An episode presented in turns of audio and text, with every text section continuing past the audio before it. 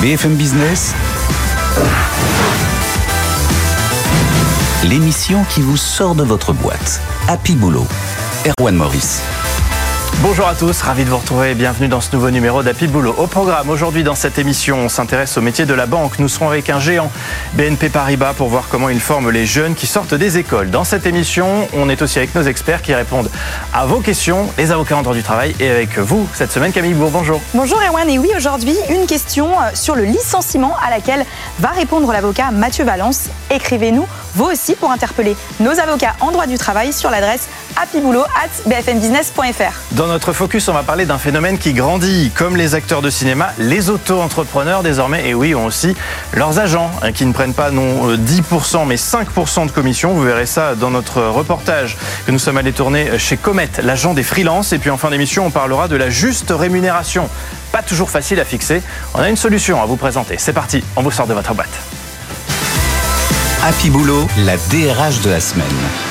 Et cette semaine, donc, on se penche sur les métiers de la banque avec notre invité. Bonjour Sophia Merlot. Bonjour Erwan. Merci d'être dans Happy Boulot. Vous êtes la DRH du groupe BNP Paribas.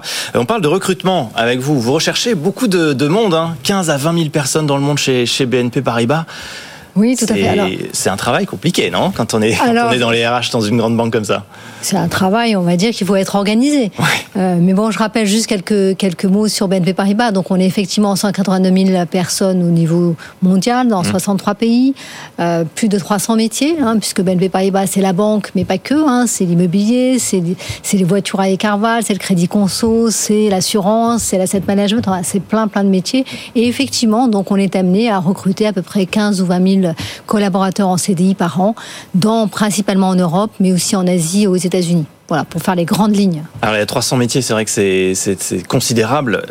Dans quel secteur on recrute aujourd'hui euh, le plus et, lesquels peut-être connaissent le plus de tensions On sait que dans la tech, euh, les profils sont, on s'arrache les profils et la banque cherche des profils tech. Il y a quoi? Y a la relation client, l'audit, le risque. Ça, c'est les types de métiers qui sont euh, très convoités. Alors, je pense que la relation client, elle est très convoitée aussi parce que le métier de banquier, finalement, c'est aussi donner du sens. Hein. On est au cœur de l'économie et donc quelqu'un qui a envie euh, d'accompagner des particuliers ou des entreprises, bah, il va trouver dans la banque euh, la façon de vraiment les accompagner par de l'investissement, par du financement. Donc ça, on, je dire, on va attirer, hein, que ce soit dans les métiers, je dirais, de relations clients dans les agences, mais pas que, aussi dans la banque d'investissement, hein, qui va accompagner des grands clients euh, qui ont, je dirais, des métiers à l'exportation. Donc il y a une palette importante. À l'ère du pardon, mais à l'ère du numérique, justement, sur la relation client, c'est des profils différents que vous recherchez parce qu'aujourd'hui, on ne voit plus forcément son conseiller bancaire. Euh, on parle avec lui euh, en ligne, donc est-ce que ça change la, manière aussi de recruter euh, ces, profils-là? Alors je pense que ça dépend des clients. Hein. justement, on s'adapte à chaque fois au type de client. Il y a la relation que le client attend. Donc il va y en avoir certains qui vont se contenter de la relation la plus digitale possible, et puis il y en a d'autres qui vont forcément vouloir quelque chose d'un peu plus sophistiqué, d'un peu plus d'accompagnement.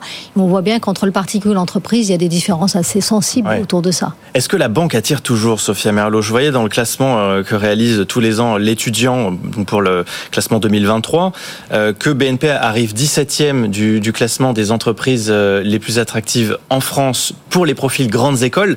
Euh, vous essayez de monter dans, ces classements et de, quelle manière?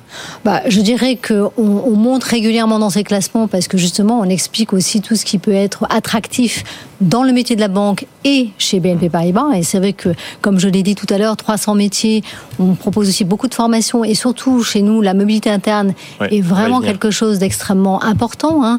Euh, on fait à peu près 20 euh, 000 mobilités par an à travers le monde hein, et pas loin de 10 000 en France. Donc c'est quelque chose qui euh, a une vraie réalité pour les jeunes et les moins jeunes. Mais aujourd'hui, euh, la tech, le luxe, l'industrie, ce sont des secteurs qui attirent encore euh, bah, davantage que la banque. Euh, les, les, les, profils juniors, ceux qui sortent des grandes écoles. Donc on leur dit quoi pour leur ah. dire venez chez nous? Alors je pense qu'on leur dit aussi que BNP Paribas c'est aussi une boîte de tech, hein, puisque la banque. En fait tout est tech aujourd'hui, donc il faut, voilà. on fait aussi ses choix en fonction de ses affinités peut-être. Voilà, mais très souvent et je le vois dans différents pays, en fait les gens finalement quand ils font des stages chez nous dans la data ou la tech s'aperçoivent à quel point la data dans une banque et la tech dans une banque, c'est complexe.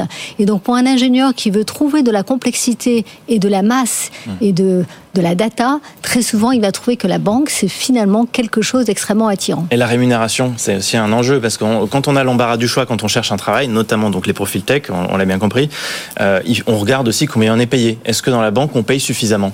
Oui, je pense que de ce côté-là, euh, la banque, euh, à mon avis, n'a pas trop de soucis en matière de rémunération par rapport à d'autres secteurs. Vous évoquez la mobilité interne plus de 10 000 changements de poste l'an dernier en France dans le groupe, c'est-à-dire qu'on peut assez facilement passer d'un poste à un autre. Comment ça se passe? Vous faites aussi de la formation pour permettre cette mobilité? Oui, alors d'abord, c'est une organisation, enfin la mobilité, hein, ça ne s'invente pas euh, comme ça. Donc on a, je dirais, un certain nombre d'outils, d'une part, d'animation, ce qu'on appelle animer le marché de l'emploi interne. On a fait, par exemple, l'année dernière, ce qu'on appelle les Career Days dans 45 pays en même temps.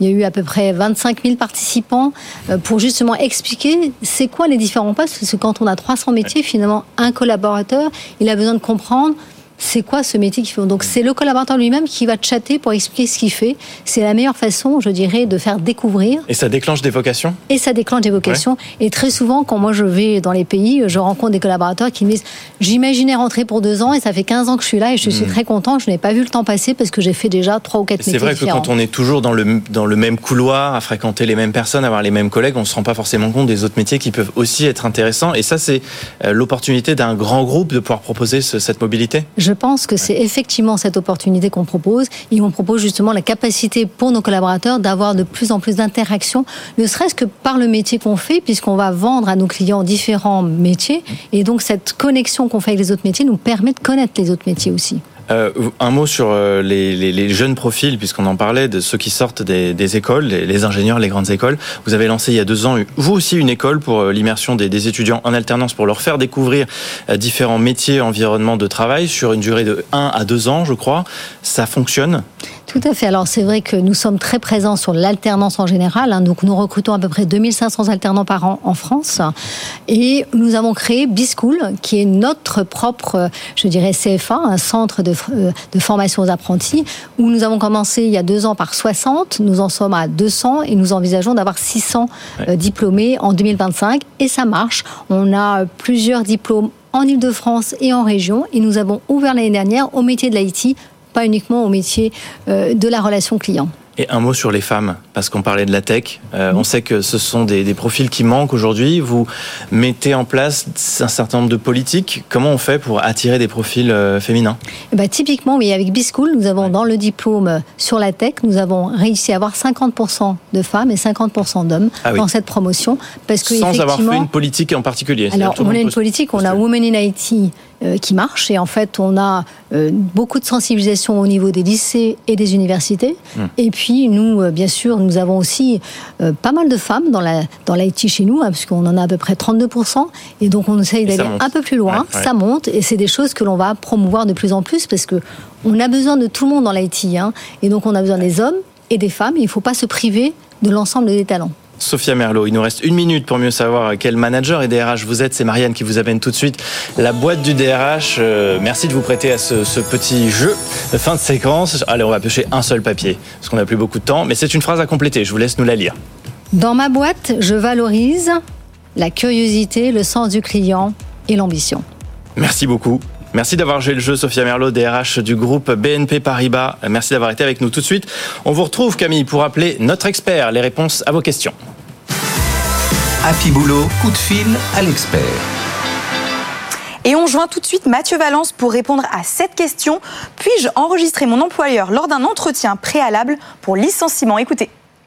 Dans certains cas, oui. La Cour de cassation a fait évoluer sa jurisprudence par un arrêt publié en fin d'année dernière. Le principe est le suivant. En matière civile et donc en matière prud'homale, une preuve pour pouvoir être admise devant les juges, elle doit être licite et loyale. Ce qui n'est pas le cas d'un enregistrement qui est réalisé à l'insu de ses protagonistes. Le principe, euh, il est néanmoins atténué par la Cour de cassation qui va reconnaître la possibilité pour le salarié de produire un enregistrement, notamment lorsqu'il n'a aucun autre moyen pour faire valoir ses droits et quand l'atteinte qui est portée aux droits de la défense va être proportionnée au but recherché, au but poursuivi. Donc en pratique, cet enregistrement il va s'avérer extrêmement pratique, notamment pour pouvoir démontrer l'existence d'un harcèlement moral, d'insultes ou euh, la survenance d'un licenciement verbal quand c'est le cas. Il faudra regarder au cas par cas si cet enregistrement il est possible devant les juridictions ou non, mais attention donc pour les employeurs lors des entretiens confidentiels avec les salariés, si ces salariés conservent sur eux leur téléphone portable. Merci Mathieu Valence. Écrivez-nous vous aussi pour interpeller nos avocats en droit du travail sur happyboulot@bfmbusiness.fr. On répond à toutes vos questions toutes les semaines dans notre émission avec nos experts. Happy Boulot, le focus RH. Preuve que les entreprises ne peuvent plus se passer d'eux, les auto-entrepreneurs ont eux aussi désormais leurs propres agents pour gérer leurs contrats et leurs clients. Bonjour Eric Didier. Bonjour Erwan. Vous êtes le directeur général de Comet. Euh, vous, vous en êtes fait une spécialité. L'agent des freelances, c'est vous. Et on est aussi en plateau bah, justement avec un freelance, un auto-entrepreneur. Bonjour Mathias Decour. Bonjour. Vous êtes Business Data Analyst, donc à votre compte, et vous travaillez bah, avec Comet. Euh, en face de, qui est en face de vous, euh, qui vous aide à trouver des contrats. Alors, on va voir un peu comment tout ça se passe. Et pour essayer de mieux comprendre, eh bien, notre journaliste Astrée Olivier euh, s'est rendue dans vos bureaux chez Comet pour BFM Business. Elle a suivi un de vos agents freelance, de freelance. Reportage. Trouver le match parfait entre un indépendant et une entreprise, c'est la mission de Stéphane Zola, agent de freelance depuis un an et demi chez Comet. C'est vraiment un rôle d'accompagnement. Donc notre notre but, c'est euh, vraiment de, de s'occuper et de prendre en charge notre communauté de freelance, euh, de les suivre sur du long terme. Donc ça peut être euh, comme un agent de football ou un agent d'acteur réellement. Plus de 10 000 profils d'ingénieurs freelance pour des tâches de développeurs web, cybersécurité, programmation ou encore chef de projet. Ils sont dénichés pour effectuer des missions allant de 6 mois à 1 an. Pour identifier le profil parfait, un process très séquencé. D'abord, une réunion de recrutement pour détailler les compétences et attentes du freelance, puis un entretien de qualification pour vérifier la correspondance entre le profil et la mission. Enfin, un entretien d'embauche mené directement par l'entreprise cliente. Lorsqu'un profil est retenu, l'enjeu pour Stéphane Zola est alors de poursuivre une coopération sur le long terme. C'est ce qu'il a fait notamment lors d'un déjeuner avec l'un de ses clients. On s'est rencontrés lors de, ben, de l'un de nos events et en fait, on a pas mal d'atomes crochus sur pas mal de choses. Euh, donc on est, on est resté en contact. En fait, on est en contact même en dehors du boulot. On va dire que c'est devenu un ami. Comet se rémunère à hauteur de 5% de la facturation globale des freelances. Et l'avantage pour ces travailleurs indépendants, c'est la liberté. Mission, entreprise et rémunération sont laissés à leur seule appréciation. Voilà le reportage d'Astré Olivier dans vos bureaux hein, à Paris chez, chez Comet, Eric euh, Didier. On se croirait un peu, alors pour ceux qui connaissent, dans la série 10% euh, hein, de Clapiche, où c'est les acteurs voilà, qui travaillent avec des agents. Bon, alors c'est un petit peu romancé c'est quand même une fiction. Je sais pas exactement dans le milieu si ça se passe comme ça. Euh, des histoires un peu ubuesques parfois, euh, où ils sont quand même assez proches, ce sont euh, parfois même des amis. Là, ce qu'on voyait dans le reportage, c'est qu'il y a quand même une relation de confiance aussi qui se crée avec le, client, l'auto-entrepreneur. C'est ça l'objectif. On a un peu deux clients. On a le freelance qui souhaite trouver la meilleure mission et on a le client qui cherche le meilleur expert IT ou digital. Hmm. Donc, sachant qu'on se connaît bien, que c'est des missions plutôt longues, qu'on va essayer de, de trouver le meilleur freelance pour le meilleur boulot, euh, pour que les deux soient heureux. C'est aussi un peu happy boulot. Euh, le, but, quand on est heureux, c'est de travailler mieux. Ça tombe bien.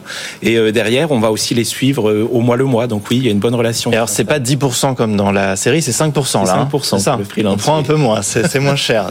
C'est bien pour vous. ça, ça, vous coûte moins cher aussi.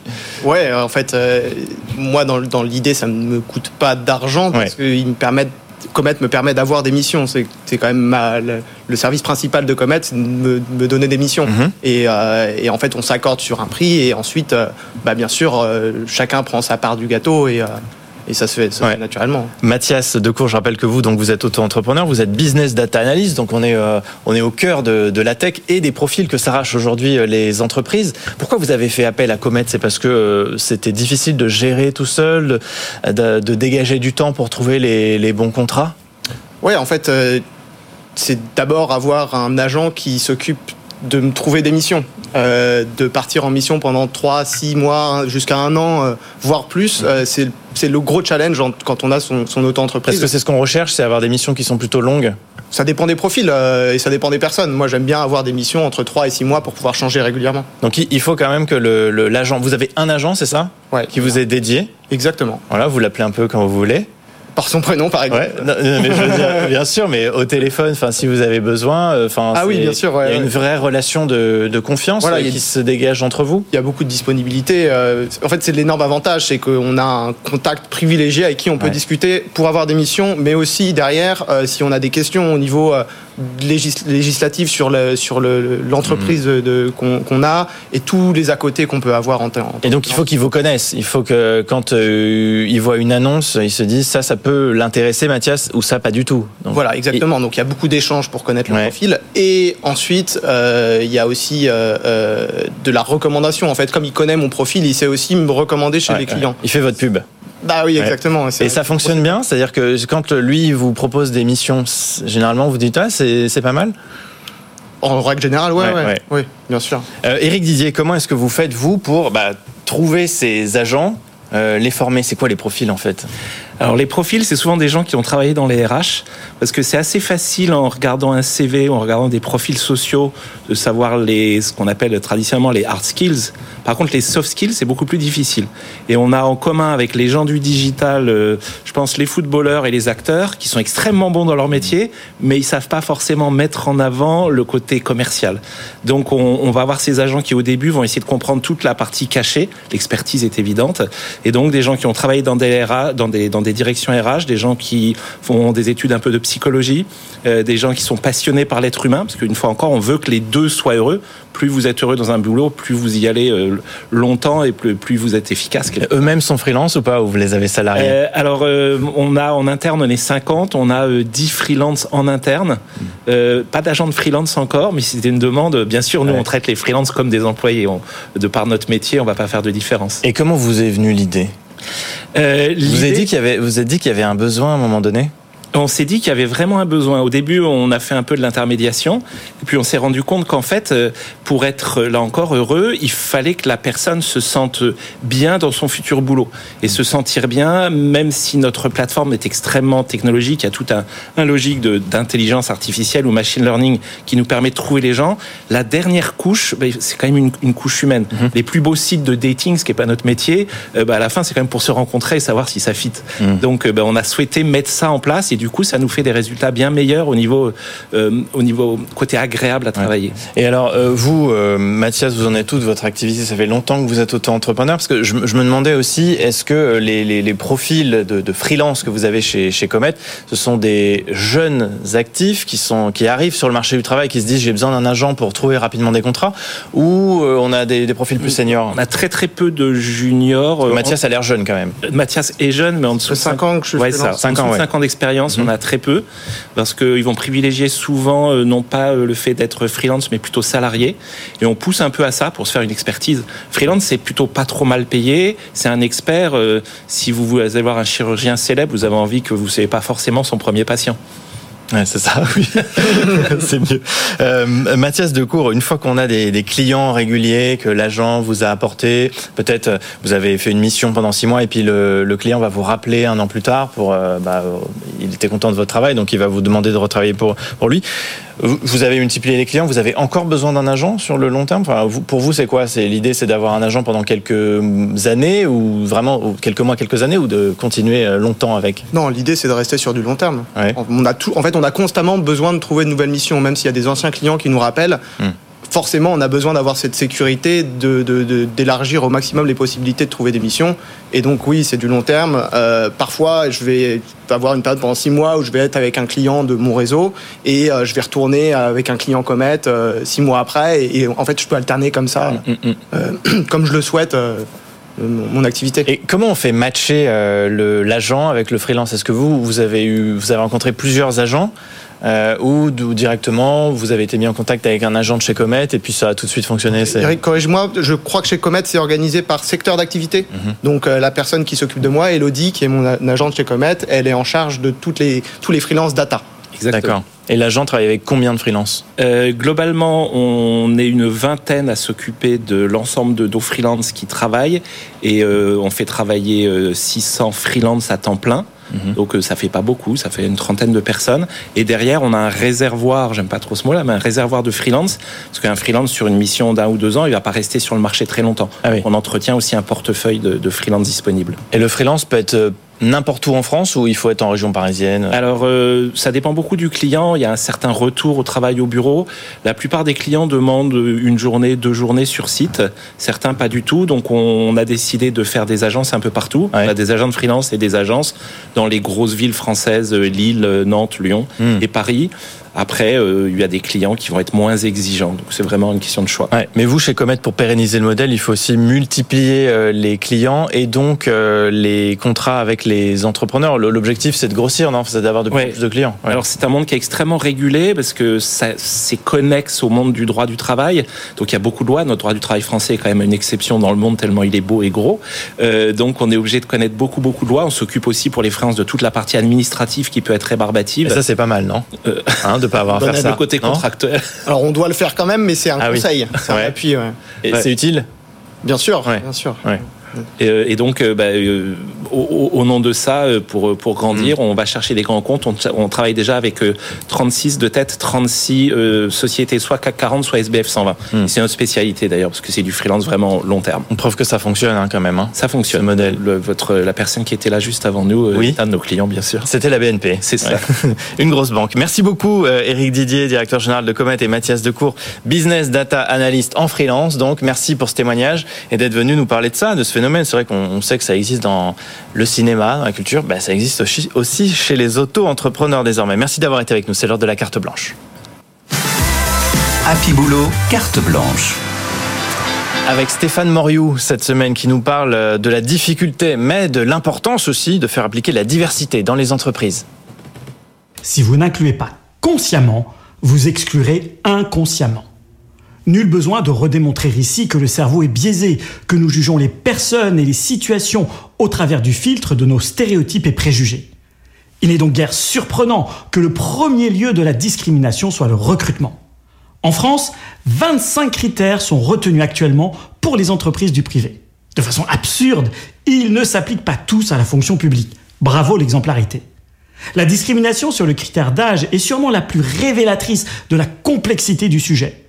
En France, les quinquagénaires font partie des personnes les plus exclues des processus de recrutement. Or, parmi les 25 critères de discrimination, l'âge est le seul qui devrait tous un jour nous concerner.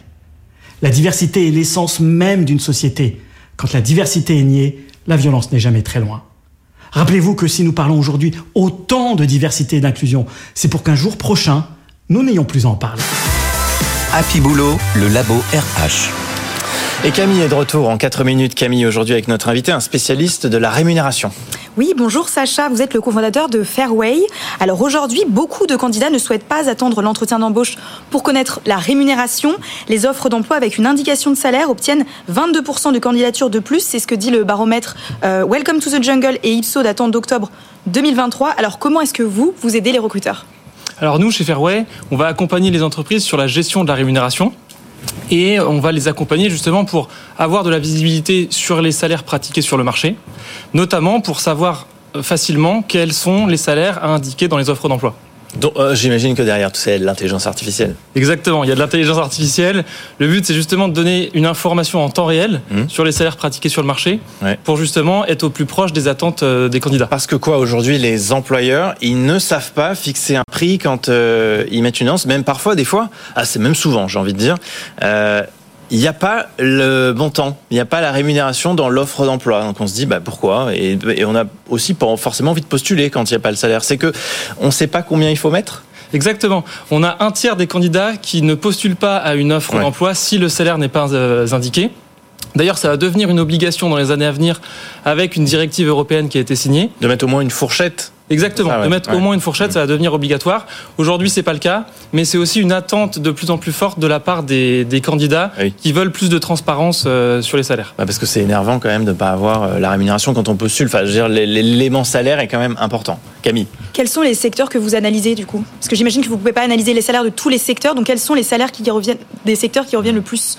Bah, nous, justement, on a développé une intelligence artificielle qui permet d'avoir euh, tous, les, tous les secteurs en fait, qu'on va prendre en compte. Et on va pouvoir justement aller dans des secteurs même un peu niche parce que on va pouvoir analyser par compétence vraiment le contenu d'un poste et pas uniquement basé sur le nom comme euh, on peut faire plus, Mm. plus classiquement.